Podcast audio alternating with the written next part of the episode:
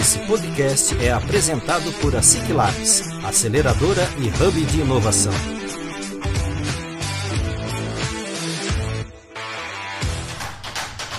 Está começando mais um ASIC Labs Cast, o podcast oficial da ASIC Labs.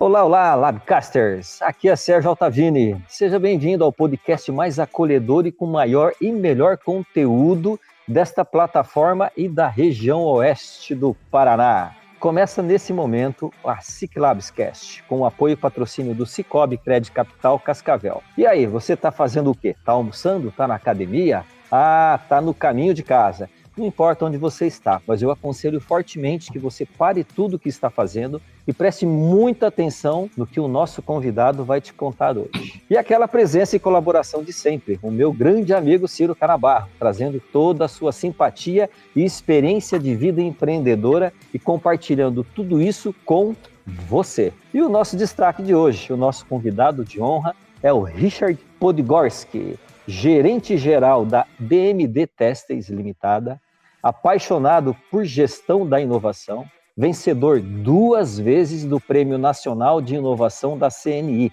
Confederação Nacional da Indústria, e um aprendiz a seu dispor, conforme ele mesmo fala, pessoa extremamente com conteúdo rico e extremamente simpática e querendo aqui contribuir com você. E eu já chamo ele para chegar aqui e falar um oi para você que está nos ouvindo. Por favor, Richard, fala um oi para o nosso pessoal que está aqui. Muito bom dia, navegadores da inovação. Sejam muito bem-vindos. Ciclados, muitíssimo obrigado. É um privilégio estar aqui com vocês. Valeu, Richard. Nós que agradecemos a você o seu tempo e a colaboração. Ciro Carabarro, eu quero o seu oi, por favor. Olá, pessoal. Hoje é um prazer estar aqui com, com o Richard. Uma história de inovação, uma história de superação. Conhecer um pouquinho mais da, da, da parte industrial. Então vamos lá que o bate-papo vai ser quente hoje. É isso aí, é isso aí, não tenho dúvida disso. E lembrando você que está aqui, está nos ouvindo nesse momento, todas as sextas-feiras, ao meio-dia em ponto, nós estamos aqui, publicando e trazendo soluções e ideias sobre tudo que envolve o mundo do empreendedorismo e da inovação. Então não esqueça, toda sexta-feira, assine, baixe, ouça, comente e compartilhe com seus amigos. Leve conhecimento inovador para os seus amigos. Galera, é o seguinte, eu conheci o Richard através da nossa grande amiga e parceira de negócios e projeto, a Carol Oliveira.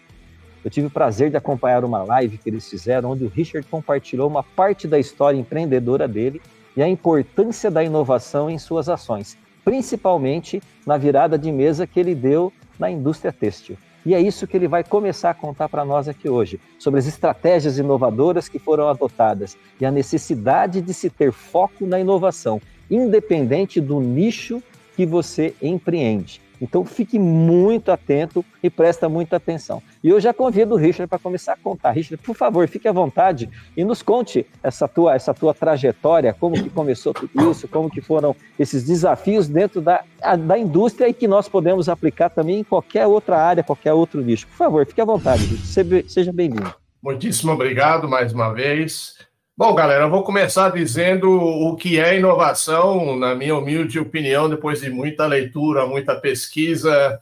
Inovação é a criação de valor, é emissão de nota fiscal, é o maior fator de diferenciação de uma empresa. Ou seja, ela não é optativa. Ela vai entrar na vida de vocês por bem ou por mal. No meu caso, ela entrou por uma circunstância muito específica eu fui convidado por um grupo austríaco para é, fazer uma prospecção de mercado. Acabei construindo uma planta para eles na Bahia, na, no setor têxtil industrial, fazendo um tecido que reforça aquelas lonas de PVC que cobrem o circo, que cobrem caminhão, os caminhões graneleiros aí da região, enfim. E essa indústria muito específica, é, para um tipo de tecido muito específico, nasceu com cinco clientes, é, um deles enorme, por isso que nós fomos para a Bahia, a Sansui, no caso, né? E, e ela foi tendo seu curso de vida. no quinto ano de existência dessa indústria, o nosso maior cliente, que representava 65% do faturamento, pediu recuperação judicial. Vocês imaginam, imaginem a, a, a situação. 65% do faturamento comprometido é, e com um agravante. Esse cliente sempre teve um apetite muito grande por é, aumentar a linha de crédito dele. Eu pedi para os austríacos se eles pudessem é, conceder mais capital de giro para a gente dar mais prazo e mais é, linha de crédito para eles. Eles recusaram, com receio. E o bonitão aqui foi ao banco e perguntou: o que, que eu preciso para pegar uma linha de desconto de duplicata? Ah, não, assina aqui um termo que, se não der certo, a, a gente tem a sua casa como garantia. Eu assinei. Eu assinei não sendo sócio, hein? Rapaz. Imagina, Sérgio, a convicção que eu tinha da validade do negócio e desse cliente. Então, quando ele pediu é, recuperação judicial, meu mundo desabou. Como é que eu vou chegar em casa e explicar para a Beatriz que o ninho dela possivelmente ia ser retirado dela? Situação, Bom, hein? mergulhei de cabeça em, em, em to achar uma, uma, tomar uma atitude e achar uma solução, porque eu não podia depender dos austríacos. Então, que mergulhamos de cabeça na inovação, e eu jurei a mim mesmo aquele dia que nunca mais eu ia sofrer bullying de um cliente, que eu ia tornar o nosso maior cliente, pulverizar o negócio, lançar novos produtos constantemente, não depender da guerra de preço com os chineses, e assim fizemos.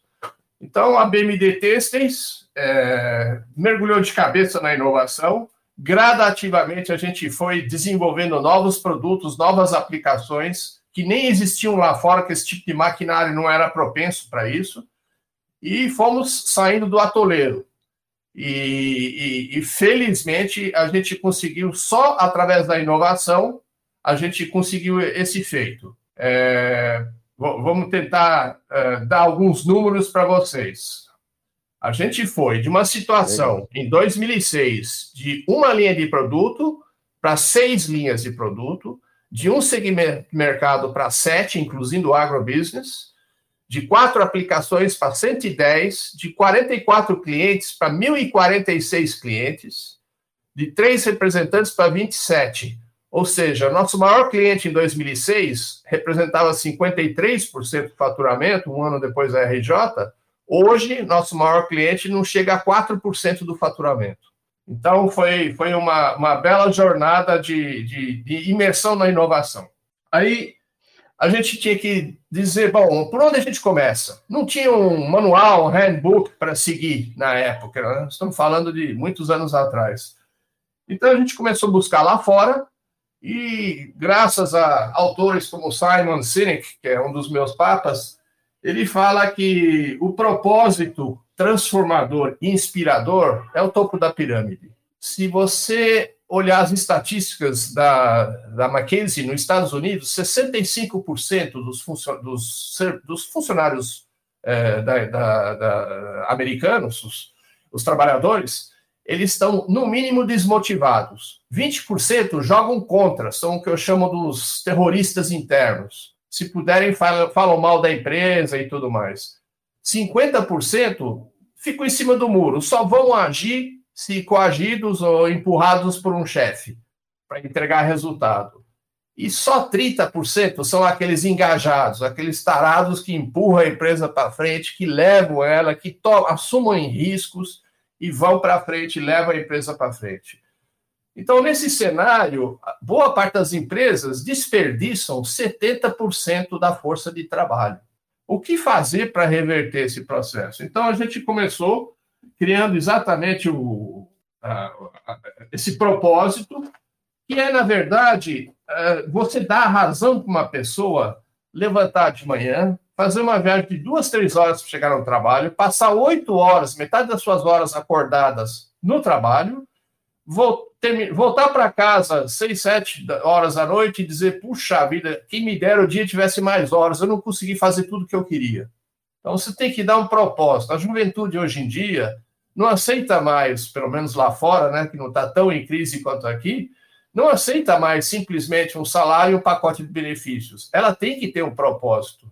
A, a, a Apple, quando lançou lá nos, nos, jogos de futebol americano, a maior campanha dela, bilionária lá, os primeiros computadores dela, ela falava que era para os misfits, era justamente para os nerds, aqueles que não se encaixavam no protótipo, uh, estereótipo IBM e todos os demais. Então ela criou essa inspiração. Bom, a, a, o segundo passo que a gente criou foi uma cultura de inovação. Começamos com um programa de sugestão de ideias, que no início foi um fracasso, só vinham bilhetinhos do tipo comida é uma porcaria, o salário não presta, e caminhou para hoje, se eu esvazio a caixa às oito da manhã, ao meio-dia ela está metade cheia de sugestões.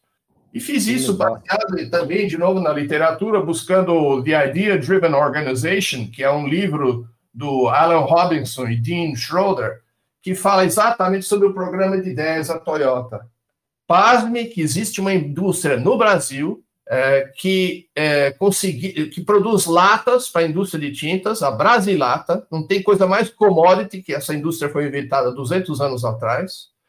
Ela chama seus funcionários de inovador, de, de inventores, de professor Pardal. Ela produz 160 mil ideias por ano, 90% das quais implementadas. Ou seja, o grande potencial para obtenção de ideias de melhoria contínua, segundo esse livro e pesquisas feitas em Harvard, 80% das ideias de melhoria contínua estão dentro do pessoal da linha de frente. É o peão que está no chão da fábrica, é a moça do atendimento, é a, a, o representante comercial, o profissional de vendas, aquele que dá a cara para bater com o cliente, ele é o melhor para entender quais são as reais necessidades. E não alguém Olha fechado, que... não alguém fechado numa torre de marfim.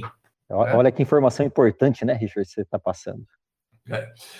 E, e, e, tudo isso comprovado por estudo, não é achômetro, né? Então eu disse a mim mesmo: peraí, se tem todo esse potencial no chão de fábrica, que, que é preciso para fazer esse pessoal começar a falar? E aí entra a parte mais difícil. Você tem que estabelecer um ambiente de segurança emocional. Ninguém vai ousar explorar o desconhecido, o novo, se ele errar e for demitido.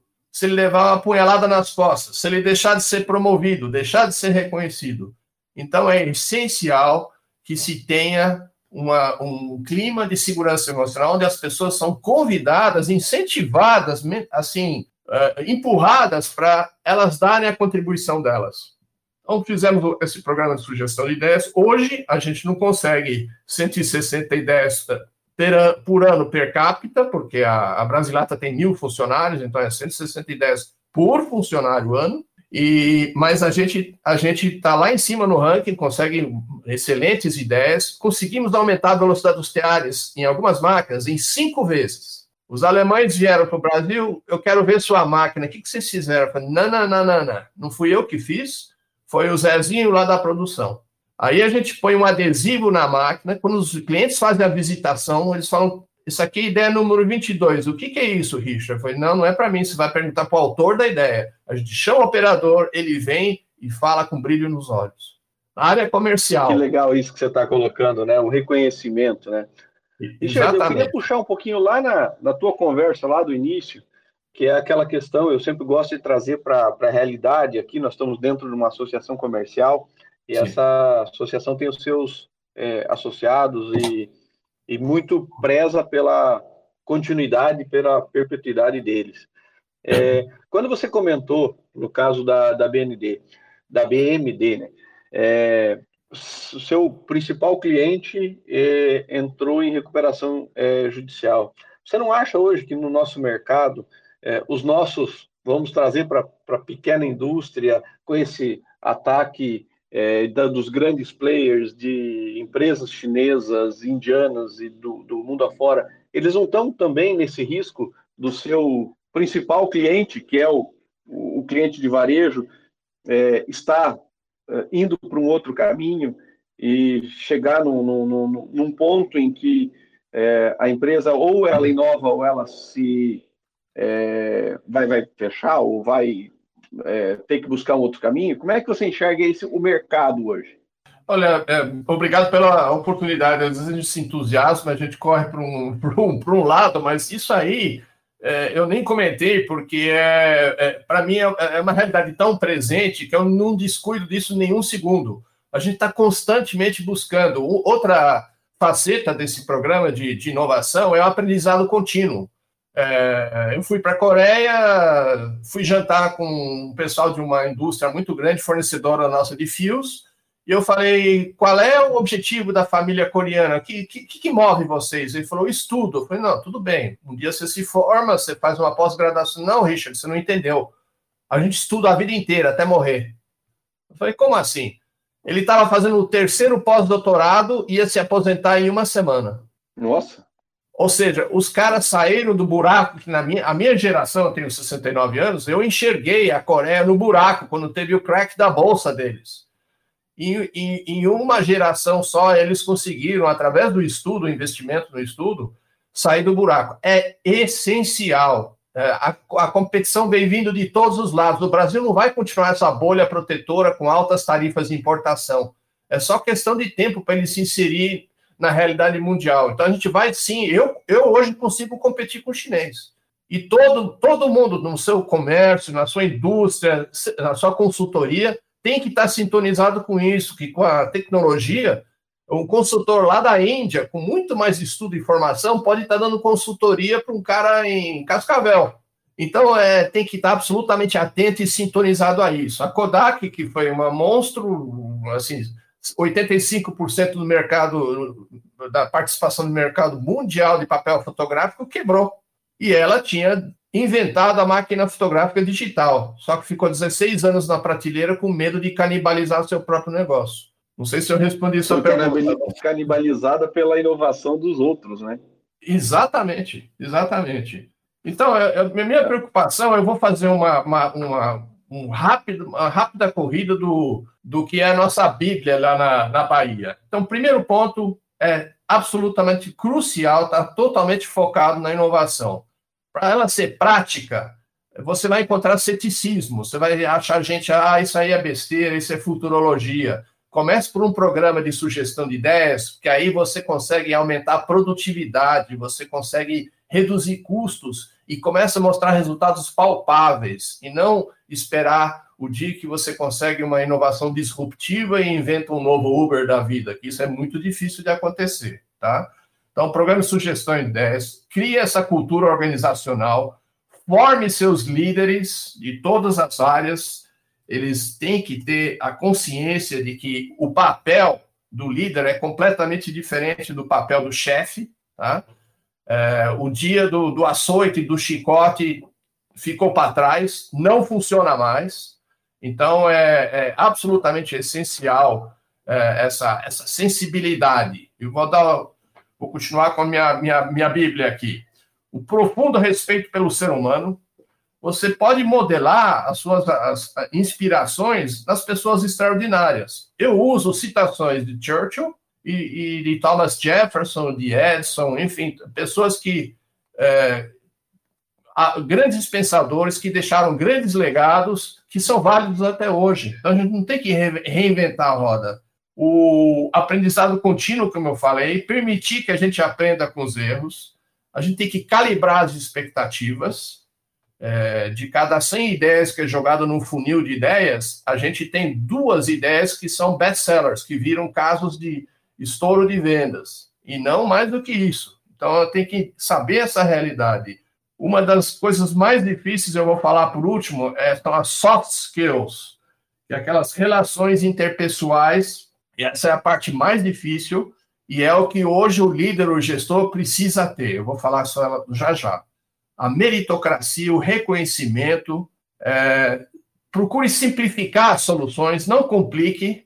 O ócio criativo do Domênico De Masi não é à toa que a, a Google tem salas coloridas e comida e tudo. Isso não é para ser mais boazinha ou se diferenciar, é para relaxar as pessoas, que é quando você está relaxado que você tem as melhores ideias. As minhas surgem no chuveiro, por isso que a conta de luz aqui em casa é meio elevada. E são poucas, não? Mas quando surgem, são no chuveiro. Boa. É, outra... Richard, mas aproveitando a, a, tua fala ali, é, a gente sabe que cada ser humano ele é único, tá? E Isso. que nem todos eles se enquadram neste perfil. Então, nessa trajetória, muitas pessoas vão ficando pelo caminho. Claro, vão entrando novas e tudo, mas é, é, existe uma, uma troca de pessoas, né? Isso. É, é o, o, que eu costumo dizer é que todas essas habilidades elas são aprendíveis, ok? São ensináveis. Então, é, eu, eu falei no, no soft skills, não foi? O que, que é isso? Isso aí, é, é, o hard skills que o gringo chama, é você aprender inglês, Excel, estatística, finanças, publicidade, tudo que a faculdade ensina. O Simon Sinek fala: a faculdade não te ensina a ser um líder, você aprende na prática. E aí entra, olha só os atributos de soft skills: resiliência, colaboração, flexibilidade, empatia, que é um dos itens mais importantes de todos, saber trabalhar sob pressão, criatividade, espírito empreendedor, compartilhamento, espírito comunitário, aí entra aquele, a história do capitalismo consciente, né? capacidade de experimentação, inteligência emocional, o, transparência, curiosidade, e assim vai. A lista é, é bem longa. Mas isso dá para se aprender, né? E o, o, a comparação entre um chefe e um líder é muito clara. O chefe, ele é autoritário. O líder é servidor, não é servil. Ele serve a equipe dele, ele dá os recursos, ele não estou falando só monetários, tá? O chefe inspira medo, o líder gera entusiasmo. O chefe diz eu, ele sabe tudo. Já o líder, ele diz nós, ensina o que sabe. O chefe usa as pessoas, toma crédito para si, procura culpados, ele manda. Já o líder da inovação, ele desenvolve as pessoas, ele dá crédito aos outros, ele aprende dos erros e ele participa, ele arregaça as mangas. O chefe é evitado no corredor, ele é temido, ele empurra as pessoas, ele afasta os outros. Já o líder é seguido, é admirado, ele puxa, ele conecta. A, a diferença é, é, é brutal. Né? Eu costumo dizer que o chefe traz, arrasta consigo mercenários. O líder traz consigo missionários. É bem diferente. Ou seja, que nem vocês, Associação Comercial, estão fazendo um trabalho brilhante de, de missionários mesmos, da importância da inovação, é, é, é, é, o que cada líder tem que fazer. Ele tem que criar esse ambiente de segurança emocional para permitir que aflore todas essas ideias, esse ouro que está contido em cada colaborador.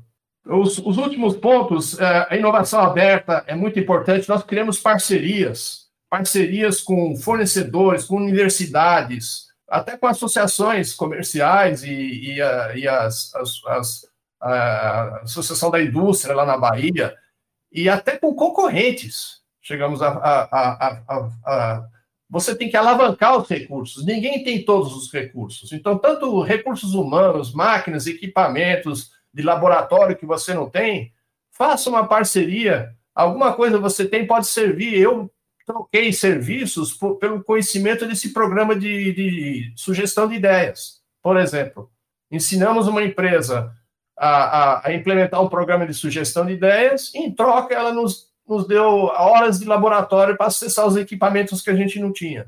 Então é importantíssima essa parte de, de parceria, tá? E legal essa essa é, é, essa troca, né? Porque essa troca às vezes é só por si só ela já ajuda a complementar a inovação, né? Exatamente. Complementar a experiência. O que eu costumo dizer, Sérgio, é que quando a gente recebe um cliente, um fornecedor, ou qualquer pessoa para visitar lá na fábrica, a, a, as portas são abertas, não tem nada de política trancada, porque desde o advento do, do Google, você acha tudo uh, na internet, né? Então, a diferença está no comprometimento das pessoas, na, na inteligência acumulada né, da, da equipe, de trabalhar em equipe, né? E então a gente, a gente sempre convida uh, o pessoal para visitar e falar: não quero que você termine a visita dizendo ah, gostei, que bonito. Não. Aponte erros, aponte oportunidades de melhoria que você acredita que você implementou na sua indústria que pode nos servir. E daí a gente, sabe, coisas óbvias do tipo contratar energia no mercado de risco em vez de comprar energia de uma concessionária. A gente não tinha feito ainda. O sujeito sugeriu, a gente adotou e hoje tem economias gigantes de nossa conta de energética, né? E, e assim por diante. Então a coisa é, é, é muito extensa. Eu estou preocupado com o tempo. Eu não quero extrapolar o tempo de vocês. E, não, tá tranquilo o tempo. Tá, tá e, tranquilo. E, me, me coloco à disposição para perguntas, tudo, mas realmente a jornada da BMD foi, foi o que nos permitiu. É, é, o efeito colateral disso é que a, a inovação ela é contagiante. No início você vai ter dificuldade, ceticismo, no, no final, no final, na, durante a jornada, cada vez mais pessoas vão se engajando. Por quê? Se você tem um, um, ambiente de trabalho onde o, a liderança te respeita, é, onde existe a meritocracia, onde as regras do jogo são claras, onde todo mundo joga junto, não tem coisa melhor do que isso. É, é o paraíso de emprego. Então, você sabe qual é o nosso turnover, nossa, nossa, nosso giro de mão de obra? 1,5%. Ninguém quer sair da BMD. E aqueles que Legal, saem. Que bacana. É, e os que saem, eventualmente porque alguém cantou que a grama do vizinho era mais verde, voltam em menos de um ano voltam. O cara vê que era feliz e não sabia. Eu tive a oportunidade, Richard, de, de estar lá no, em Montanville, lá no Google, e acompanhar um, um dia de trabalho deles lá. E, é, bem, é bem perceptível o, o, que, o que o Google faz com o que você está comentando. Quer dizer, dá o, o retorno, incentivar a inovação, o reconhecimento e tudo.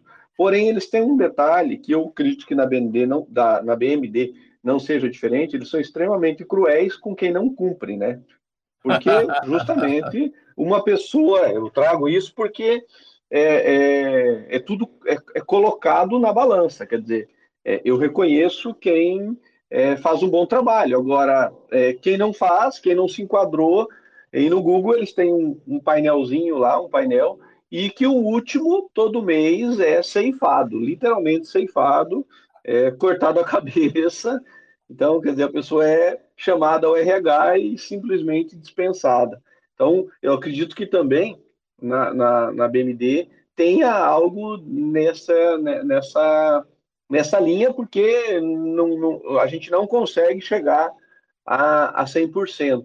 Mas essas é, táticas estratégias de reconhecimento é, engaja muito mais, inclusive, é, os números que você apresentou ali, de 65% desmotivado e 20% bate em contra, isso não tem organização que, que cresça ou que se sustente no mercado, né? Exatamente. Não, você tocou num ponto muito bom. A gente, felizmente, é, o que acontece? A analogia que os estudiosos falam é o tratamento que você dá numa família. Você vai demitir seu filho se ele não passar de ano?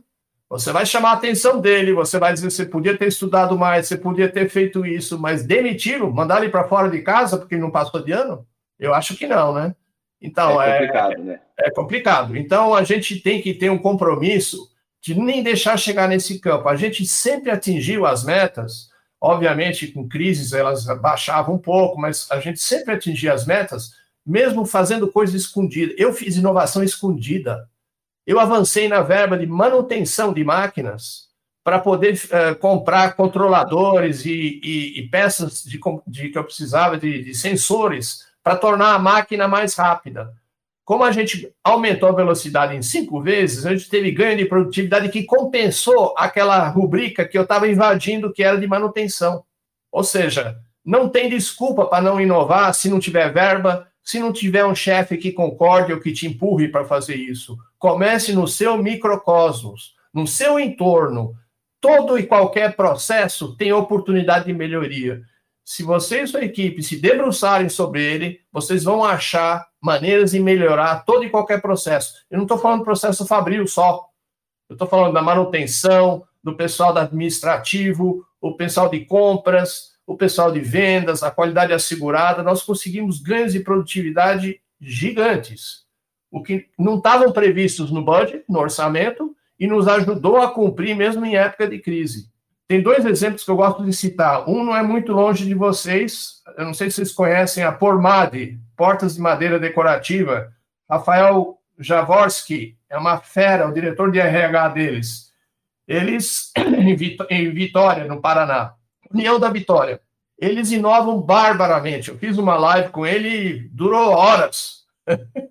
e a gente acabou extrapolando muito tempo, porque eles, aqui no Brasil, conseguem inovar barbaramente. E o melhor exemplo, eu termino, pelo menos essa parte, dando exemplo, existe uma empresa brasileira familiar, com 30 funcionários, que consegue vender seus produtos em Xangai, na China, e não tem concorrente chinês que consegue atingi-los. Adivinha qual é o produto que eles, eles vendem para os chineses? Eu vou começar dizendo o que eles fazem. Eles fizeram Lean Manufacturing, Manufatura 4.0, eles escaneam, eles, eles fazem impressão 3D, usam tinta de aviação para fazer manequins e vitrine.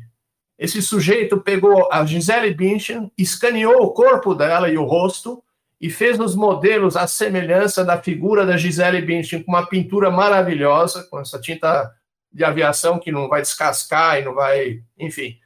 E por realidade aumentada, ele faz o manequim chegar na, na, na, na, na vitrine do chinês, o chinês enxerga como vai ficar a vitrine, por realidade aumentada, antes de que o protótipo seja feito. 30 pessoas, indústria familiar, está nesse estágio, ou seja, é dificílimo, mas é possível. É possível. É, aí é na, na estratégia de marketing mesmo, né? Você pode ir é, na estratégia de preço, tá? ir pelo menor preço, ou você pode ir pela estratégia de exclusividade, que daí você vai ter um produto totalmente exclusivo e com, com certeza uma empresa nesse porte vai ter uma qualidade no seu produto excepcional. Isso é posicionamento, né? Posicionamento é muito importante para isso. Que legal. Exatamente. Sérgio, eu sei que você está querendo a palavra, Sérgio. Eu estou indo, estou voltando, mas o papo tá tão bom que dá, dá até dó de eu aparecer aqui, rapaz. É... Galera, é o seguinte, nós já estamos, passamos de 30 minutos já. É, eu não tenho, eu não tenho nem como, como descrever toda essa aula que nós estamos tendo aqui hoje mas nós temos que começar a caminhar para o final. Então eu gostaria, é, é, é, Richard, é, mais uma vez, muitíssimo obrigado por você estar aqui, muito obrigado pela colaboração que você está dando, muito obrigado por estar compartilhando todo esse conhecimento fantástico que você tem. Seu, é, eu já era admirador seu, agora eu virei fã. E então eu convido você é, para fazer o desfecho, falar um até logo para o pessoal, não tenha dúvida que você vai retornar aqui e, é, e fa faço questão de assim que possível, trazê-lo para algum evento aqui nosso, sem dúvida nenhuma. Mas, enfim, por favor, fique à vontade e vamos caminhando também para o teu, teu até logo e depois do Ciro, por favor. Maravilha, gente. É, é, é, eu sou um aprendiz, é, eu agradeço pelas palavras, mas eu aprendi com a nossa conversa de hoje e quero retribuir com a seguinte coisa eu converti o programa de início, o primeiro passo, qualquer eh, negócio pode usar, que é o programa de sugestão de ideias, no e-book. E eu vou disponibilizar para a associação comercial para que você distribua para os seus associados e o pessoal que encontre valor nisso para ter algo concreto por onde começar. O, eu tenho para 700 posts no Instagram, no Insta RP Inovacão, porque não deixaram escrever inovação. E, e, e, todo dia faço dois posts, faço vários stories, tudo só voltado sobre gestão de inovação prática. Então, tem muitos exemplos vindos lá de fora, coisas que a gente coleta, está à disposição. E é, quem quiser, é, eventualmente, estiver nos ouvindo e não fizer parte da associação, ou, ou, ou por qualquer razão, no meu site www.richardpodgorski.com.br tem o acesso aos meu, meus e-books. Então fiquem à vontade e tenho imenso prazer em voltar e que tem muito assunto. Eu só pincelei a superfície. Realmente dá para conversar mais três horas e foi um privilégio estar com vocês. Parabéns pelo trabalho. Ciro, Sérgio, Thaís, muitíssimo obrigado. Um bom dia para vocês. Protejam-se. Máscara, vacinação e muita fé em Deus. Um grande abraço e obrigado a todos. Sensacional. Nós é que agradecemos e mais esse presente que você no, nos proporciona agora. Fantástico. Nós vamos, sem dúvida nenhuma, vamos compartilhar com o maior número possível de pessoas é, é, tudo isso que você está nos trazendo aqui. Ciro Canabarro, eu quero teu até logo, por favor.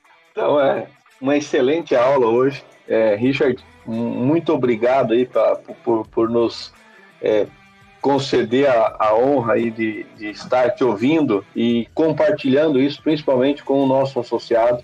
A gente é, faz isso todos os dias, pensando é, justamente é, que as empresas brasileiras elas precisam inovar para que elas continuem é, na, no páreo, vamos dizer assim. Então, novamente, de coração aí, muito obrigado e um grande abraço a todos. Muitíssimo obrigado. Fantástico, fantástico. Bom, muito obrigado mais uma vez, Richard. Muito obrigado, Ciro Canabar. Muito obrigado a você que está aqui nos ouvindo. É, lembrando que nós estamos aqui toda sexta-feira, às 12 horas em ponto, sempre com aquele papo descontraído, com muito conteúdo, ajudando você a dar aquele impulso, a dar aquele gás no seu negócio.